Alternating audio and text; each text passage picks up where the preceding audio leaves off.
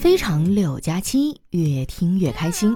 大家好，我是双十一的尾款人，哈利波特大假期。朋友们哈，节目开始前，我想问一下，你们知道上海哪儿的西北风比较多吗？我想暂时搬过去住一阵儿，这样没准啊，我还能挺到下个月发工资。不瞒你们说啊，我现在穷的连土都快吃不上了。今年的双十一真的太狠了，感觉隔几天就搞一次，钱都被榨干了，还有把我的钱包扒出来鞭尸。更让我心塞的是哈，我都花了这么多钱了，你居然告诉我马上就要双十一了。马爸爸真的是我见过最聪明的人，先搞预热啊，让你付定金，定金嘛都没多少钱，人很容易啊就被迷惑。我当时就是啊，脑子一热就付了钱。没想到啊，就这么一个小小的举动，改变了我对未来的态度。付尾款以前啊，我希望今年最后的两个月里，我能找到一个超级大帅哥。付尾款之后呢，我的愿望就变成了挑战六十天只花三十块钱，并且活下去。今年的双十一啊，跟往年不太一样。往年呢，我只会觉得自己有点败家。今年的双十一啊，让我觉得自己简直就像个渣男。交定金时的冲动啊，付尾款时的不舍，取快递的时候呢，就只能取一半，然后一脸诚恳的对那些剩在快递柜里的宝贝儿说：“等我，我一定会回来取你们的。”虽然我现在兜比脸还干净啊，但是我并不后悔。赚钱不就是为了花的吗？我也承认我是很喜欢钱。但是我喜欢的并不是钱本身，我喜欢的是啊，钱转换为物质与精神啊带来的那种快乐和满足。哎，每当我想到这个的时候，我心中的惆怅和无奈啊，立马就释然了。所以你们也不要再说什么尾款人加油了，尾款人从来都不需要加油，他们用金钱换来了快乐，实现了金钱的价值。你们应该对他们竖起大拇指啊，然后说一声牛逼，尾款人。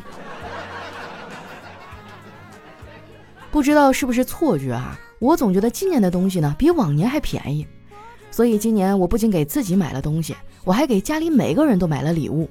我甚至还在考虑要不要给我的领导啊买块手表戴戴，因为他每天早上见到我的时候都会问我同一个问题：佳琪，你知道现在几点了吗？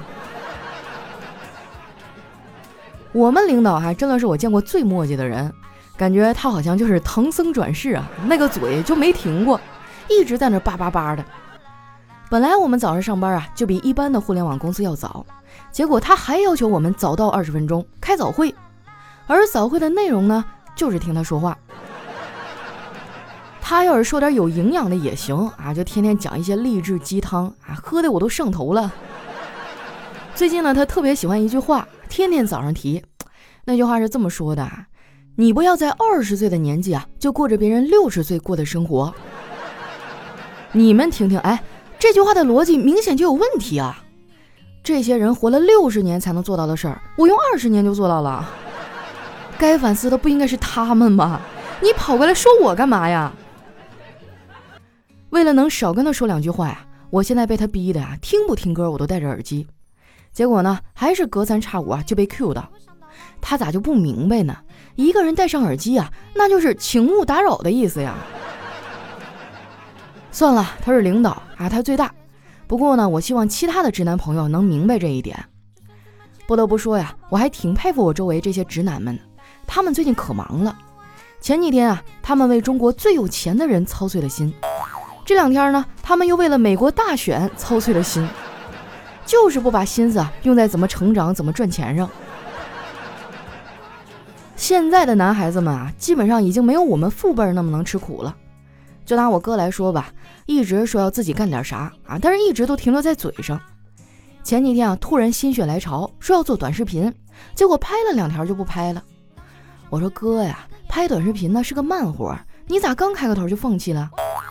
我哥说，你也不看看我那两个视频的数据，我觉得这行吧不适合我。我宣布，我进军短视频领域失败了。我说别呀，失败是成功之母，你得扛得住挫折。我哥冷笑了一声，说：“哼，对你说的没错，失败是成功之母，可惜成功他六亲不认呐。”我觉得我哥就是太矫情了。虽然我们俩是一个妈生的，但是我跟他完全不一样。我想干啥就干啊，遇到问题就解决问题嘛。就拿感情方面来说吧，我一向都主张啊，大家主动一点儿，遇到喜欢的人呢就去表白，不要管那么多。虽然按道理讲啊，你失败的可能性很大，但是万一就成了备胎呢？反正啊，我就是这么劝小黑的。没想到小黑这个人哈，听完不仅不感谢我，居然还反过来嘲笑我。佳期啊，你一个单身狗还劝我，你这就是乌鸦站在猪身上，还说猪黑。当时我就生气了，我这不也是替你着急吗？你就不觉得孤独吗？小黑说：“也会啊，每当我独自一个人在饭馆吃饭的时候啊，我都会默默的想，如果这个时候有个女朋友在身边，那我得多花多少钱呀？我觉得单身挺好的，单身使人省钱呀。然后呢，这货就着这个话头啊，还反过来劝了我半天。小黑可能对我有点误会啊，你们平时看我好像挺独立的，也不需要啥男朋友。”其实我也挺想脱单的，我只是在婚恋这方面呢有比较新的想法。我现在啊就特别想当有钱人心里的白月光的替身。哎，生于豪门的高富帅得不到自己喜欢的人，退而求其次啊，把我这个替身娶回了家，每个月呢就给我打十万块钱啊，也不管我，偶尔回家看看我，然后盯着我的身影，默默怀念自己的白月光。最后呢，突然醒悟，心灰意冷，跟我离婚，并且冷冷的留下一句话：“你终究不是他。”然后呢，我就黯然神伤中拿着离婚分得的巨额财产，孤独地过完我奢华的后半生。不过话又说回来啊，这都是我想象出来的，现实当中这种好事啊，多半不会降临到我的头上。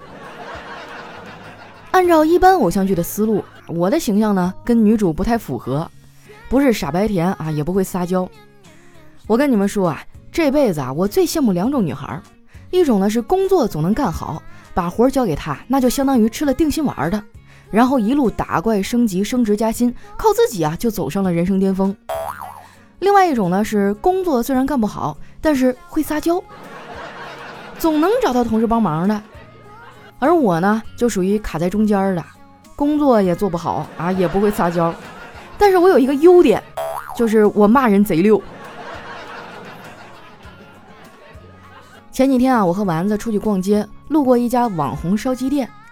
平时我们也不去那一带活动啊，就总觉得错过这村就没这店了啊。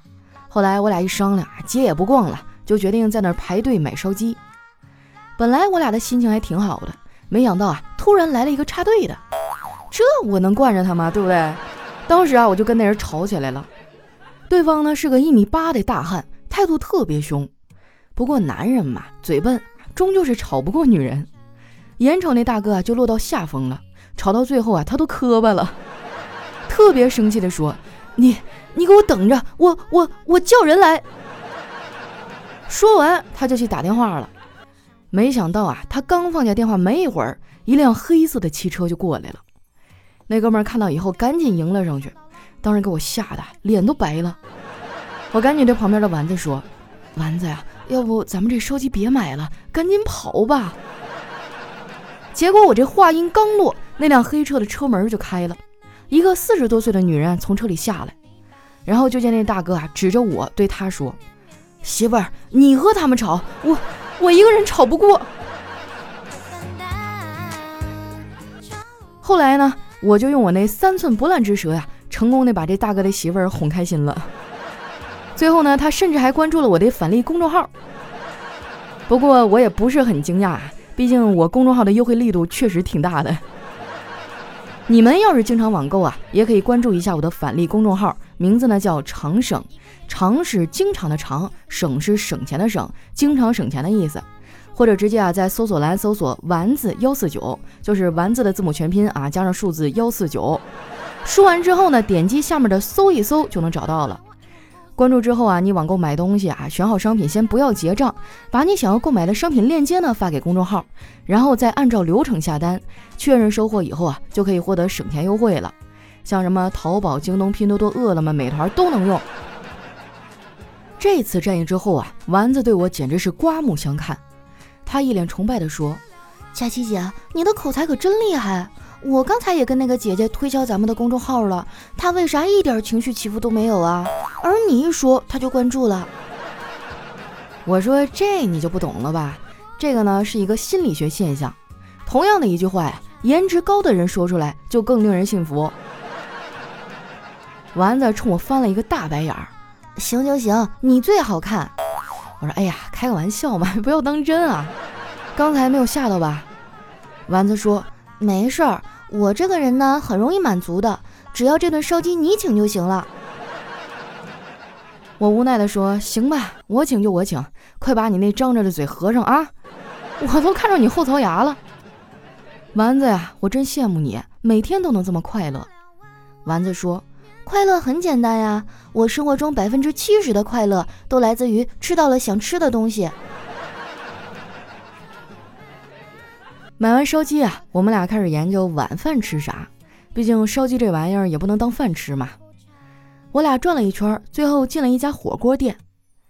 朋友们，你们知道吗？冬天最厉害的地方就在于，它能把全国人民的快乐啊都统一成想躺在被窝里玩手机，还有吃顿火锅上。吃完火锅啊，丸子去结的账。最近不是双十一嘛，他把默认支付的软件哈改成了支付宝。付完钱啊，他就蹦跶的回来了。我就问他，我说啥事儿这么高兴啊？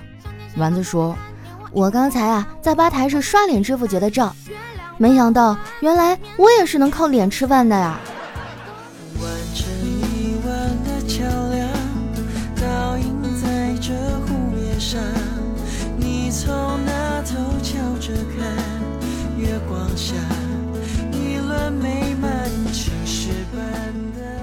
一段音乐，欢迎回来，这里是喜马拉雅出品的《非常六加七》。喜欢我的朋友，记得关注我的新浪微博和公众微信，搜索“主播佳期”，是“佳期如梦”的佳期。那接下来看一下我们上期的留言啊。首先这位叫佳期瘦到九十九斤地，他说：“佳期啊，有福同享，有肉你吃。”啊，不了不了，最近减肥啊。我最近顶多就吃点牛肉啊，或者是鱼肉之类的，什么猪肉啊这种根本就不敢碰了。减肥好辛苦。啊。下面呢叫第 N 个卤粉，他说佳琪啊，自从看了你的照片，觉得你真的好美，像仙女一样。我对你呢有一种冲动的感觉，就特别想跟你拜把子。以后啊，咱俩就是好兄弟了。哎，我就纳闷了啊，就我觉得我长得也不丑啊，然后。我性格也没有很粗鲁吧？就为什么我身边所有的异性最后都跟我处成哥们儿了呢？下面呢叫咣咣咣锵锵，他说佳琪啊，二零一五年的十月呢，第一次听你的节目，当时我在自习室啊，笑的都憋出内伤了，同学一脸疑惑的看着我。从那以后呢，我就开始疯狂的听你节目，陪伴我度过了最冷的时候，也是最为稚嫩的时候。你的声音陪我度过了错误的感情，也找到了正确的人。这个月二十三号我就要结婚了，可是我现在还觉得好迷茫和无助，并没有什么结婚的喜悦感。我好害怕未来。嗯，我觉得很敬佩你，生活积极，工作积极，而我现在什么都不是。我希望你能够再次的读我的留言，我会一直的支持你的。哇，真棒！这个月二十三号就要结婚了，那提前的祝你新婚快乐啊！现在觉得有点迷茫是吧？你这才哪儿到哪儿啊？你看我都出来上七八年班了，我也不敢说我自己现在有什么成就啊。人生那么长，超越每个阶段的自己，那就是进步。嗯，而且啊，我觉得衡量成功的维度有很多，像你找到了心爱的人，能和他共度余生，我觉得这也是成功的一种啊。不要想那么多哈，好好的享受婚姻的甜蜜，加油啊！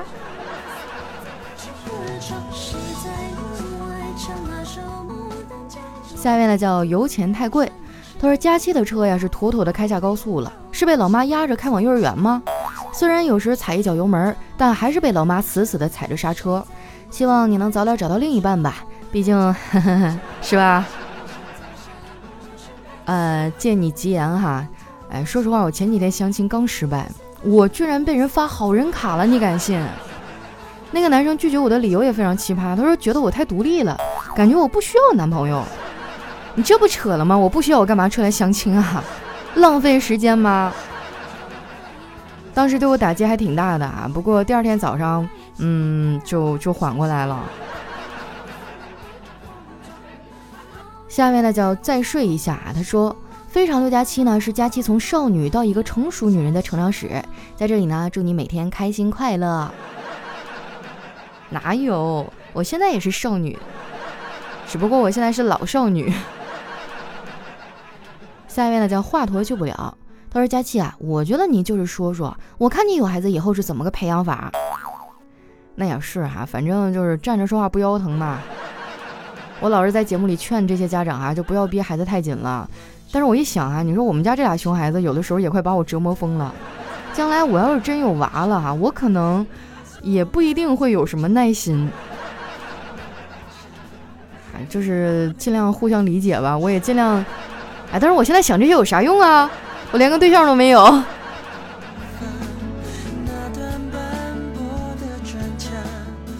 下一位呢，叫佳期的赵公子，他说：“佳期啊，听你的节目六年了，是前女友介绍的。”我看你的资料是七台河的，咱俩是老乡啊。不过呢，我现在在青岛，每次听你的声音啊，我的心情就特别的美丽，美滋滋的。在这儿呢，愿你长一个如意郎君，越来越美丽。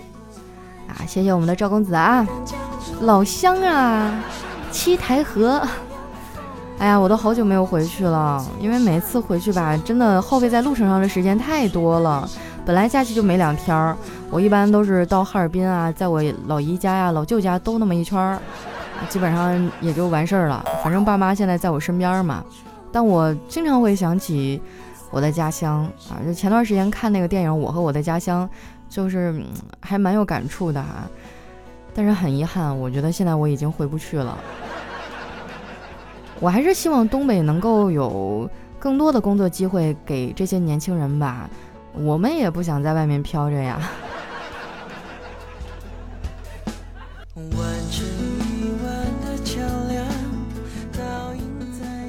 下面呢叫早日实现睡眠自由。他说：“佳琪姐啊，不知不觉听你的节目四年了，感谢你的声音陪我度过无数个难熬的夜晚。今年我成功上岸了，上岸的路上少不了你的陪伴，希望以后还有无数个四年。”哦，考研成功了是吧？我觉得此处应该给你点掌声，热烈的掌声。我找一找。天啊，你真的好厉害啊！原来我妈就让我考研，后来我一看那厚厚的书，算了算了。我我选择搬砖。下面呢叫李早已归隐的记忆，他说我是你的新粉儿，听了三年了啊！如果佳琪能来给我当结婚主持，我肯定要唱一首《向全世界宣布爱你》。当然哈，顺便你能给我找个女朋友就更好了。嚯，咱们这听三年还算新粉吗？我觉得也不算了吧，还有没有比他年限更高的呀？五年的有没有？七年的有没有？还有更多的吗？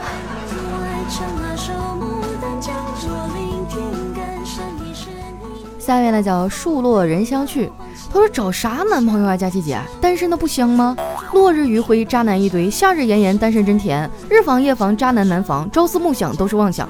你懂啥呀？有趣的人都单身，一个人足够撑起无聊的岁月。我自己能通下水道，扛煤气罐，换电灯泡。我一个人走，一个人睡，一个人思索，一个人沉醉。我耐得住寂寞，守得住繁华。我为什么要谈恋爱啊？是爱豆不帅，还是游戏不好玩，还是零食不好吃啊？我跟你说，恋爱就像一座围城，城里的人想出去，城外的人爽得很。中国民间四大爱情故事听说过没有？孟姜女哭长城，梁山伯与祝英台，牛郎织女白蛇传。你看，就没有一个有好下场的。你说的对，这段我要截下来当彩铃，每天早上提醒我。下面呢叫当了三年的班长，他说有一次啊，我们班里跳长绳，一个很漂亮的女生呢，穿了一条很宽松的裤子，就没法跳啊。他本来想说啊，自己没穿紧一点的裤子，结果说成了我我没穿裤子。这时呢，班里另一个男同学插了一句：“赶紧赶紧赶紧打码啊！”我感觉听了你之后，周围的人都变污了。你说这是怎么回事啊？不是你听我，周围的人跟我有啥关系？你怎么啥都赖我呢？这一天，我真的是年纪轻轻承受了太多太多的这个，世界上所有的锅都让我一个人背啊！下一位呢叫馋嘴的西瓜，他说有一天哈，佳琪过安检的时候呢被拦了下来，说他持有管制刀具。当时佳琪就懵了哈，说我这哪有刀啊？安检说你的美丽会变成刺向别人的刀。我的天哪，这可真的是太尴尬了，我自己都不相信。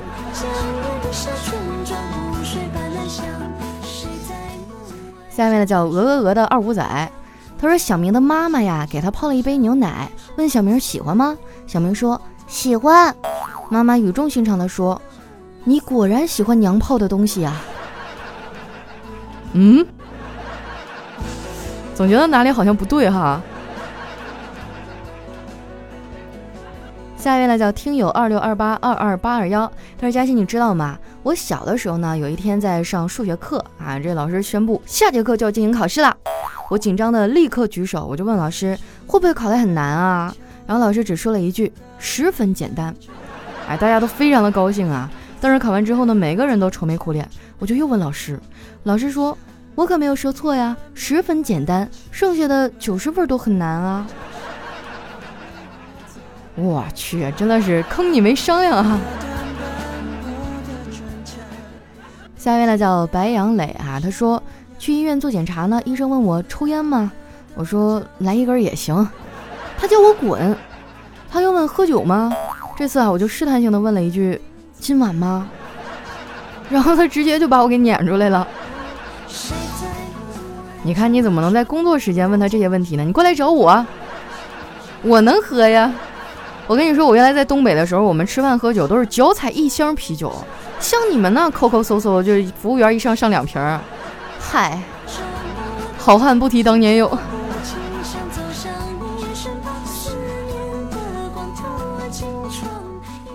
下面呢叫骑白马的不一定是唐僧。他说尼姑啊怀孕了九个半月，突然腹痛不止，被推进产房。这手术进行到一半儿哈，医生出来对住持说：“你老婆难产了，保大人还是保孩子？”啊，然后他毫不犹豫地说：“保大人。”医生一脸震惊地说：“你确定保大人吗？都不需要思考吗？”然后那住持就一脸疑惑地说：“思考什么呀？我是他爸。”哎，不行不行了，这这关系有点乱啊！这，我发现现在的这个关系啊，真的是让我有点迷茫，超出了我的认知底线了哈！不建议大家学习和模仿。下一位呢叫大王举高高，他说有一天哈，老婆说。老公，你不是上班去了吗？你手上怎么拧着一只死羊啊？我说出了村口啊，车子转弯的时候撞上它了，赔了三百。嗨，你就是这么败家。我说都他妈怪你，谁叫你昨天让我吃那么多韭菜呀？这这吃韭菜跟撞山羊有什么？嗯，来看一下我们的下一位哈，叫九一九二小哥哥。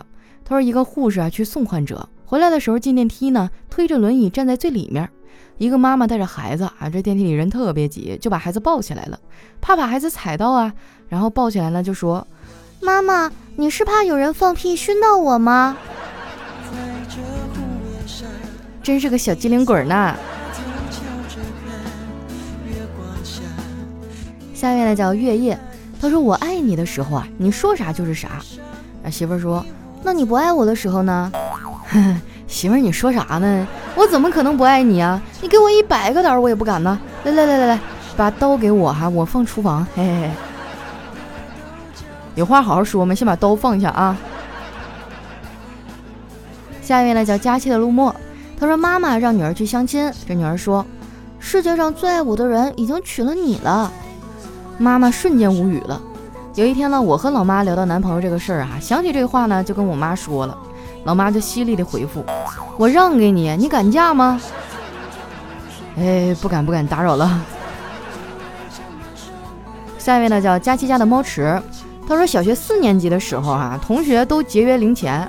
有一次呢，老师在班上问我们攒了多少，小明说：“我攒了五元。”小亮说：“我攒了十元。最后到我呢，我说我还差九十九就到一百了。啊，虽然没有人多哈，但但是咱气势上不能输啊。来看一下我们的最后一位啊，叫丸子的帅男友。他说富家女哈喜欢上了购物，但是每次呢都是选京东，从来没有用过其他的购物网站。然后这个记者采访说：“你是不是觉得京东的质量有保证啊？所以这是你一直选择它的原因呢？”然后这富家女说：“不是的，那你是觉得京东的价格更便宜？不是，京东送快递的小伙特别帅，还一直对我眉来眼去的。我去，这也行？你不要骗我，咱们俩用的怕不是一个京东吧？”好了，那今天留言就先分享到这儿哈。喜欢我的朋友呢，记得关注我的新浪微博和公众微信，搜索主播佳期，是佳期如梦的佳期啊。喜欢网购的朋友呢，也可以添加一下我的返利公众号，叫长省，经常的长，省钱的省啊。虽然说每次返个快八毛的，一块两块的，看着也不多，但是积少成多，细水长流嘛。要做一个勤俭持家的女孩子哟。好了，那今天节目就先到这儿了，我们下期再见。